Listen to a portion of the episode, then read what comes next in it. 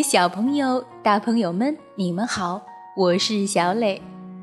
故事时间到了，请你乖乖躺在床上，准备听故事。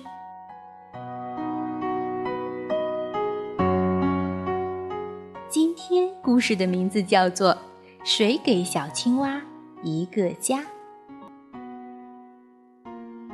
远处传来了青蛙宝宝的哭声。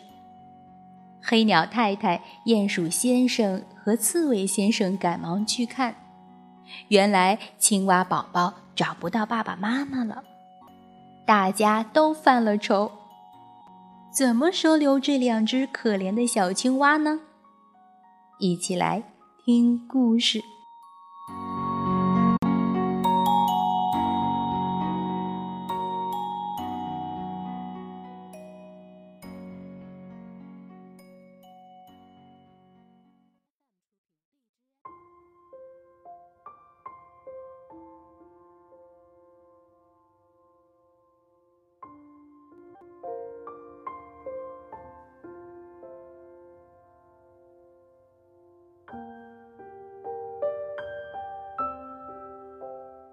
谁给小青蛙一个家？奥地利布里吉特·威宁格著，法国伊夫·塔勒绘，杨玲玲、彭毅译。呱呱呱呱呱！妈妈妈妈，爸爸什么时候回家呀？呱呱。我也不知道呀。青蛙妈妈很担心。孩子们，我要去找你们的爸爸。我不在家的时候，你们可要乖乖的哟。青蛙妈妈亲了亲宝宝们，就跳着出门了。两只青蛙宝宝等呀等，等呀等。可是，青蛙爸爸和青蛙妈妈却再也没有回来。呱呱，呱呱呱！黑鸟太太、鼹鼠先生和刺猬先生听见青蛙宝宝们哭个不停。发生什么事儿了？他们问青蛙宝宝们。呱呱呱呱！青蛙宝宝们哭着告诉了他们事情的经过。哎，这真是太不幸了。他们心想：咱们应该做点什么呢？黑鸟太太问：“青蛙宝宝们总不能住在鸟窝里呀？”肯定不行，鼹鼠先生说：“可是我的小洞太黑了，不适合青蛙宝宝呀。”而我总是在搬家，刺猬先生说：“怎么可能好好的照顾青蛙宝宝呢？”呱呱呱呱呱呱呱呱！老鼠妈妈急急忙忙的跑了过来，还有五只小老鼠跟在它身后，扯着它的长尾巴。哦，孩子们，你们怎么哭了？老鼠妈妈问。它连忙摘下两片软软的叶子，轻轻的给青蛙宝宝们擦眼泪。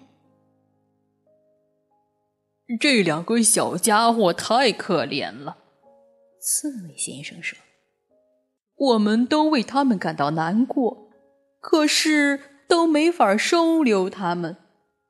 真希望池塘里有别的青蛙可以照顾他们。”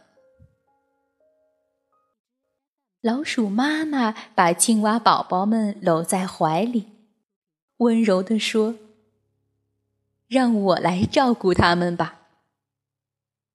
嗯，刺猬先生哼了一声，说：“我知道您是好心，但要不要再好好想想呢？青蛙宝宝可不是老鼠宝宝，也不是鼹鼠宝宝，更不是黑鸟宝宝。青蛙宝宝跟我们完全不同，这可不是那么简单的事情。”太可笑了！老鼠妈妈喊道：“这再简单不过了。他们都是小孩子，孩子们需要的不过是一个温暖的、可以玩耍的地方，还有好吃的东西和爱他们的人。”万岁！老鼠宝宝们欢呼道：“小青蛙！”要和我们一起生活啦，我们可以一起玩啦。妈妈还要给我们做布丁吃呢。布丁！刺猬先生喊了起来。但青蛙是吃虫子的呀，就像我一样。这好办呀，老鼠妈妈说。那就请您为我们的青蛙宝宝们抓一些可口的小虫子好吗？布丁就当做甜点吧，他们肯定喜欢换换口味儿。刺猬先生露出怀疑的表情，不过他还是出发去抓小虫子了。鼹鼠先生。请您为我们的青蛙宝宝们挖个卧室吧，相信没人能比您挖得更好、更快了。鼹鼠先生骄傲的点点头说：“没问题，马上开工。”那么，黑鸟太太，麻烦您去找一个浴缸吧，我们的青蛙宝宝们正需要一张水床呢。大家马上开始干起活来。鼹鼠先生给可爱的青蛙宝宝们挖了一间宽敞的卧室，刺猬先生为他们准备了好吃的小虫子，黑鸟太太帮他们找来了一个漂亮的浴缸，青蛙宝宝们可以舒舒服服的睡在里面了。老鼠妈妈，这几个好朋友说。现在您需要照料七个孩子，不过别担心，我们都会帮您的。呱呱，吱吱，呱呱，吱吱，还有好多好事儿等着老鼠妈妈和他的朋友们呢。青蛙宝宝们很快就学会了吱吱叫和奔跑。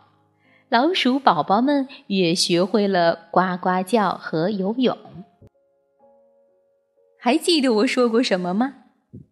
老鼠妈妈欣慰地说：“虽然他们看起来很不一样，但是孩子就是孩子，就是这么简单。”